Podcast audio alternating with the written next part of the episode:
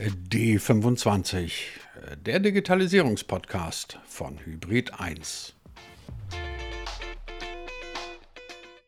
Hallo Community von D25, da sind wir wieder mit einer neuen Folge von unserem Podcast.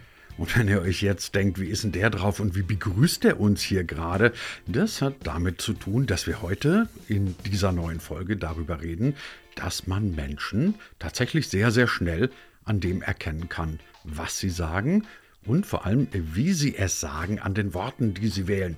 Und um das herauszufinden, um einen ersten Eindruck von Menschen zu bekommen, dafür reichen in der Tat 100 Worte.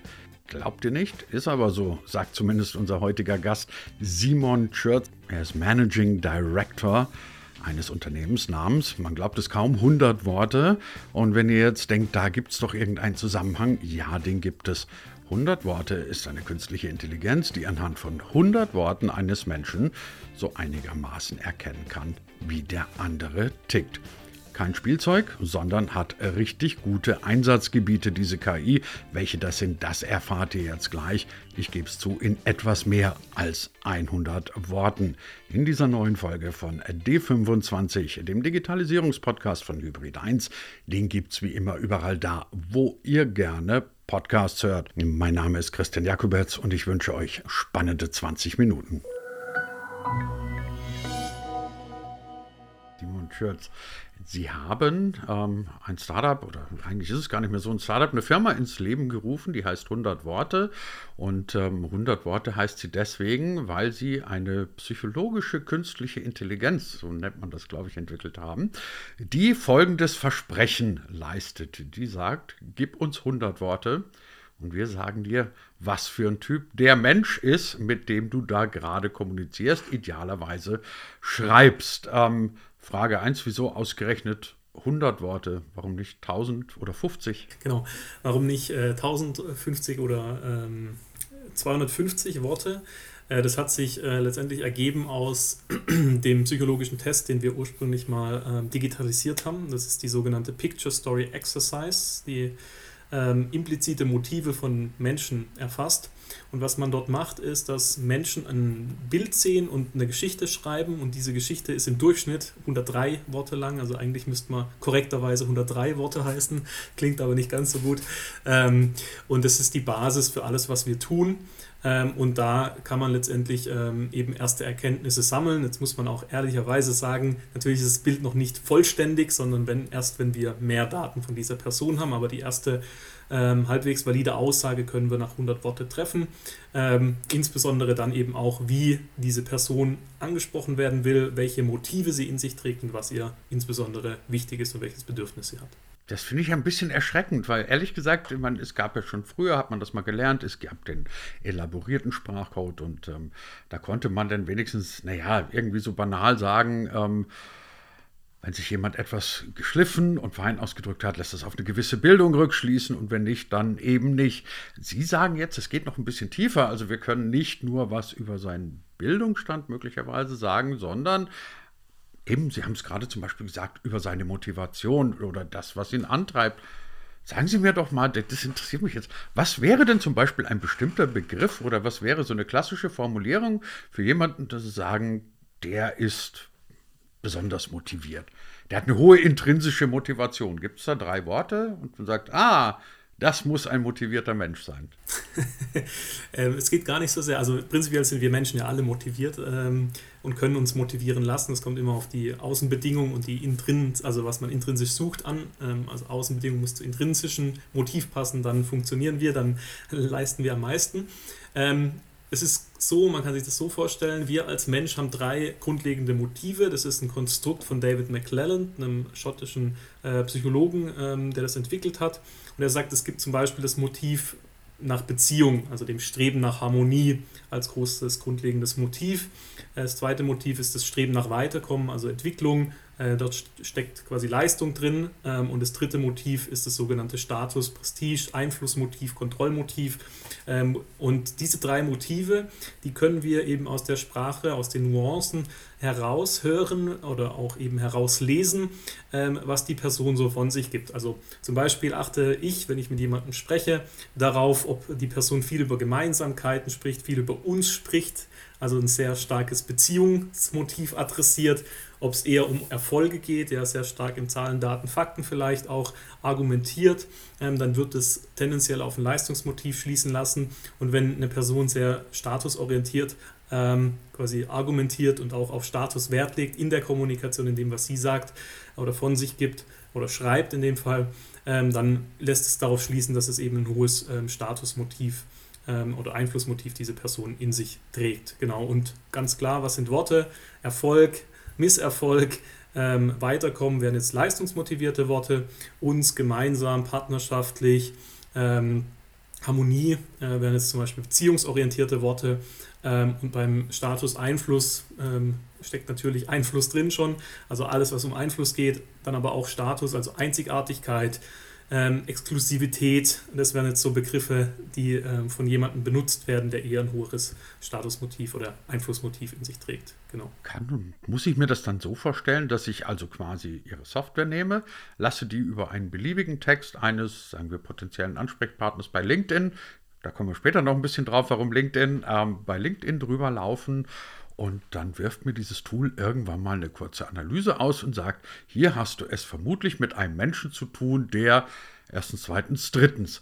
Daraufhin kann ich dann meine Rückschlüsse ziehen und sagen, ja, dann muss ich wahrscheinlich mit dem so und so sprechen. Oder kriege ich die Analyse gleich auch noch mitgeliefert, wie ich den am besten anspreche. Aber erstmal die Grundsatzfrage, ist es das, worauf es rausläuft? Also ich weiß dann oder ich glaube zu wissen einigermaßen, was ist mein Gegenüber für ein Mensch wie werde ich den mit welchen kommunikativen Reizen erwischen? Genau, letztendlich ist es das ziemlich auf den Punkt gebracht.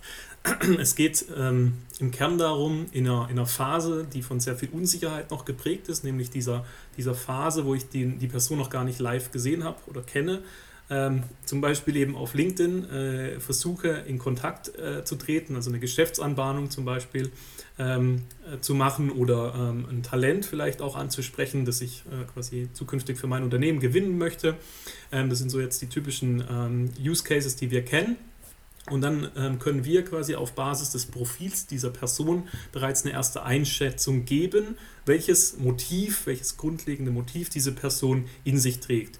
Das ist so der erste Teil, das, der Analyseteil. Und der zweite Teil ist dann äh, den, dass wir nicht äh, sie im quasi dann Regen stehen lassen und sagen, naja, jetzt haben sie die äh, Interpretation von uns bekommen, äh, jetzt haben sie viel Spaß dabei, sich auszudenken, wie sie so eine Person adressieren müssen, sondern wir gehen auch mit unserer KI ähm, daran, dass wir wirklich, während sie dann Text produzieren, also Text schreiben, die Person anschreiben, ihnen in, dem, in ihrem Schriftsatz quasi sagen, okay, tauschen Sie doch hier diesen Artikel durch uns aus, weil es Beziehung adressiert. Oder benutzen Sie doch den, den Wort, äh, die Begrifflichkeit Erfolg, weil es eben Erfolg, äh, also Leistung adressiert. Oder schreiben Sie über irgendwie eine einzigartige Lösung, die Sie anbieten. Oder ein exklusives Angebot, das Sie für die Person haben, weil es eben Status äh, adressiert. Und das macht die KI, das heißt, sie lenkt sie als Person dann schon auch sehr stark sich auf diese Welt einzulassen ähm, und hilft ihnen dabei dann auch quasi wie so eine Art Coach ständig, ja, sich mit diesem Thema Motive, wie muss ich Motive ansprechen,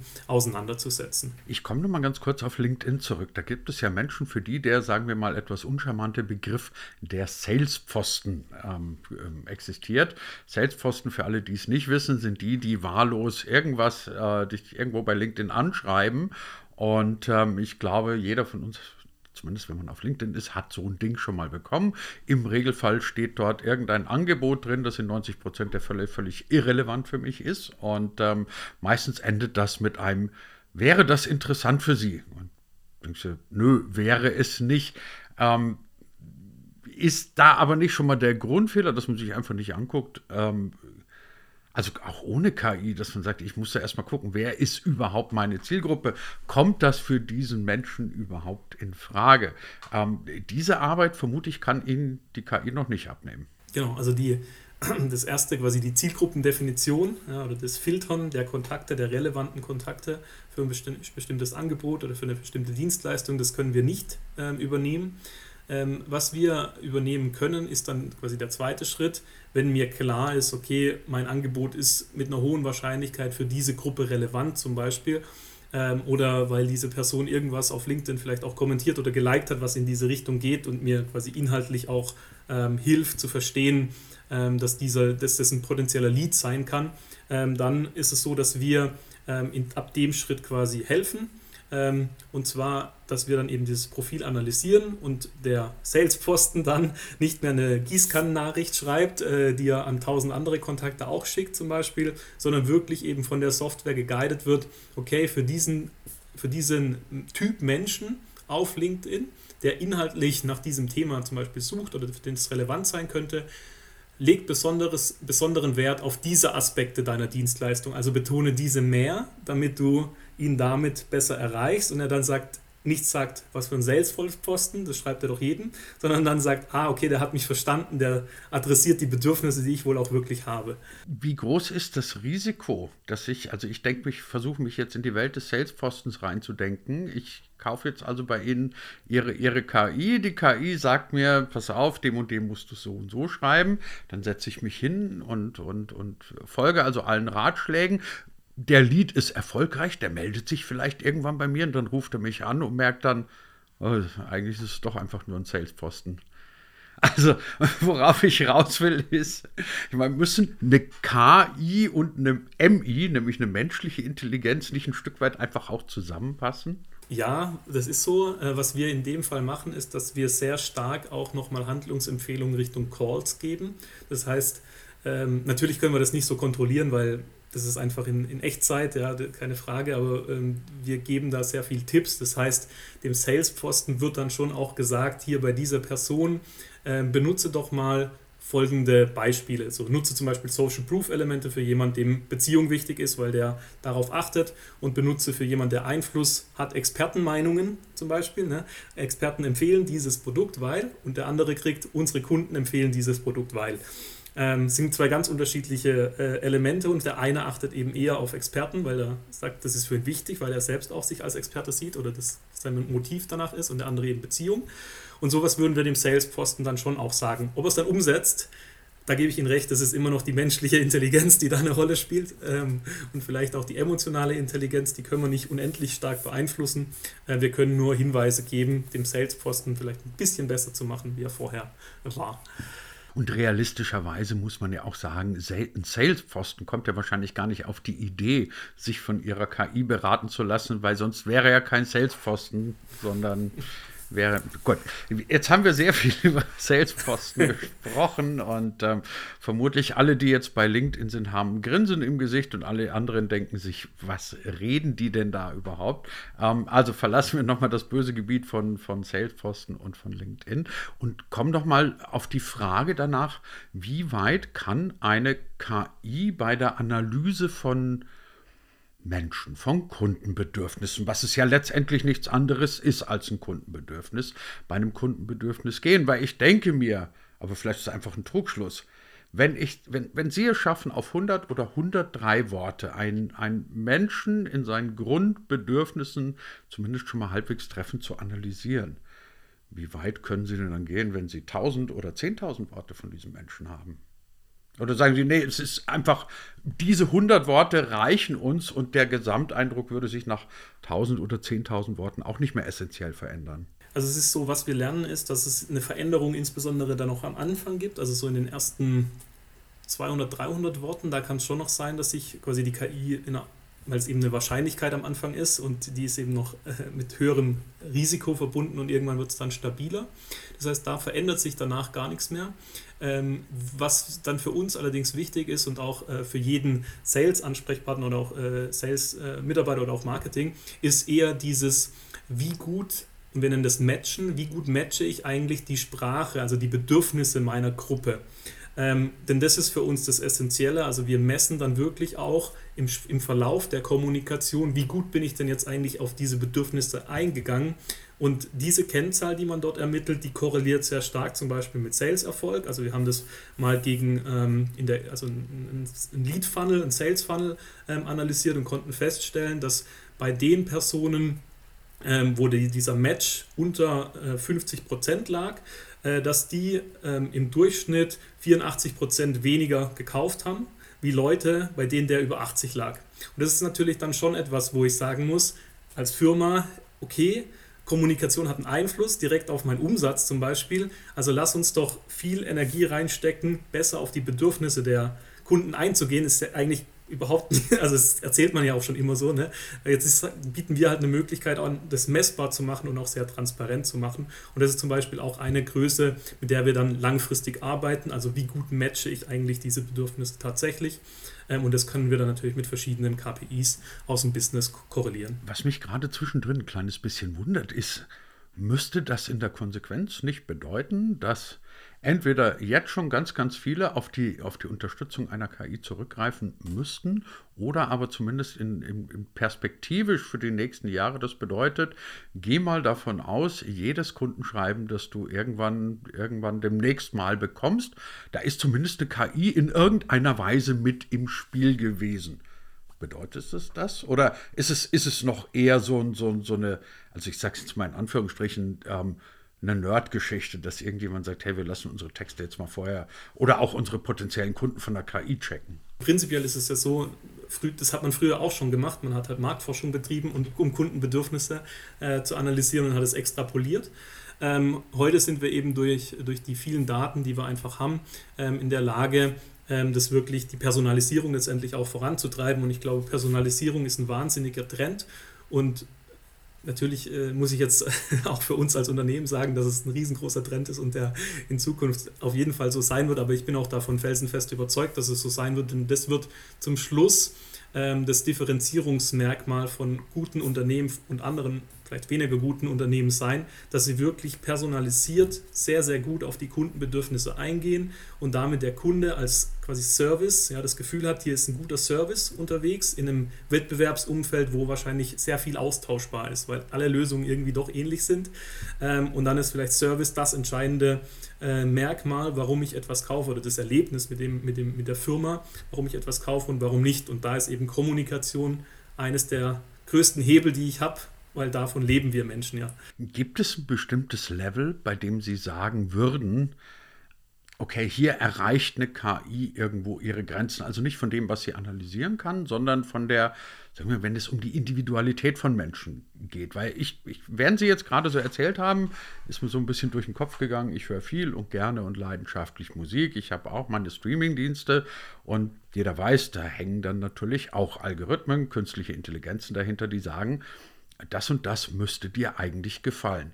Und ich habe für mich selber mit Erstaunen und mit einem gewissen Schmunzeln festgestellt, dass unter den Tipps, die ich so von meinen durchschnittlichen KIs auf den unterschiedlichen Plattformen bekomme, ich glaube, da hat mich im letzten Jahr keine so beeinflusst, dass ich sagen würde, okay, unter meinen Lieblingsalben oder unter irgendwelchen Musikern, Künstlern ist irgendeine, die eine KI für mich entdeckt hat. Aber die letzten drei, vier Sachen, die ich wirklich gerne gehört habe und neu für mich entdeckt habe, von denen ich also nicht wusste, dass sie mir gefallen, waren lauter Dinge, von denen ich eigentlich sagen würde, das dürfte mir auch gar nicht gefallen. Also keine KI ist dahinter gekommen, dass mir diese Art von Musik gefallen könnte. Kann man sagen, vielleicht hat der einen Hau oder, oder ich bin irgendwie so auf mein Image bedacht, dass ich sage, dann, dann alles selber entdeckt und die norwegische Indie-Band oder sowas, die keine, keine KI kennt. Aber worauf ich ernsthaft gesehen raus will, ist, ähm, also für ein erstes Anschreiben auf LinkedIn, ja, kann ich es mir vorstellen. Aber irgendwann denke ich mir zumindest in meiner Naivität, kommt vielleicht der Punkt, wo, jetzt kommt so ein richtiges Buzzword, wo es doch um Authentizität geht und hat wirklich um eine ganz individuelle Kommunikation, die eine KI eigentlich nicht mehr leisten kann. Können Sie sagen, ab wann dieses Level beginnt? So ab C-Level solltest du selber schreiben oder keine Ahnung. Also gut, ähm, wir sind ja da so eine Mischform, da wir keine reine Copywriting-AI sind, also wo wir sagen, okay, gib uns drei, vier Inhaltsworte und äh, die KI kreiert den Text automatisch, sondern bei uns ist es tatsächlich von Anfang an so, dass quasi die KI sehr stark als Werkzeug für jeden einzelnen Nutzer gedacht ist und quasi die menschliche Art der Kommunikation verbessert. Ähm, Jetzt kann man natürlich diese Daten, die wir erfassen, dann auch aggregieren und quasi ähm, größere Vorhersagen treffen.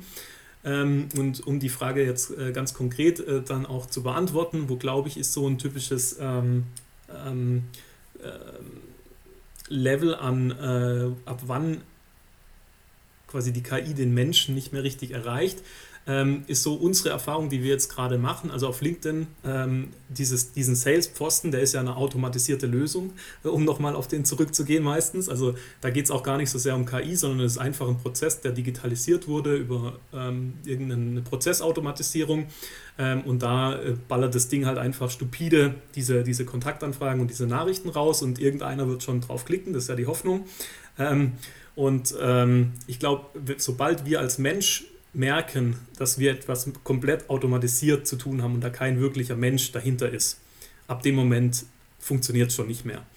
Ähm, und das ist auch etwas, was wir bei unseren Kunden und auch bei unseren eigenen Aktivitäten sehen. Wenn jemand zum Beispiel auf LinkedIn auf mich dann reagiert, weil ich ihm gerade eine Nachricht geschrieben habe und ihn nicht, ich nicht schaffe, ihm in den nächsten 10 Minuten, 15 Minuten zu antworten, dann ist eigentlich schon wieder vorbei, weil ich den Moment verpasst habe und quasi die Leute schon so gebrimt sind, dann ist es eine Automatisierung, also lassen wir es doch sein. Ähm, genau, also ich, ich würde immer sagen, da wo das, der Mensch das Gefühl hat, es geht nur um Automatisierung, ähm, ab dem Moment äh, ist es kritisch. Entsteht so ein gewisser Widerwille. Kann ich bestätigen und damit habe ich jetzt auch eine fantastische Ausrede für meine legendären Flüchtigkeitsfehler, die ich gerne in Texte einbaue. Ich sage dann künftig, ich wollte damit nur signalisieren, das ist echt, ich bin keine Maschine und ich mache noch richtig Fehler. Über die Bedeutung von KI in Textanalysen, in Kundenbeziehungen und ähm, wie das funktioniert, dass man mit 100 oder genau gesagt 103 Worten oder nach 103 Worten schon relativ gut weiß, mit wem man es zu tun hat. Darüber haben wir heute gesprochen mit Simon Schürz. Er steckt hinter einem Unternehmensnamen 100, namens 100 Worte und selten habe ich mir gedacht, Nomen est Omen oder so deutlich gedacht, Nomen est Omen, wie bei dieser Firma. Herr Schürz, ganz herzlichen Dank für diese Einblicke. Danke Ihnen für die Möglichkeit.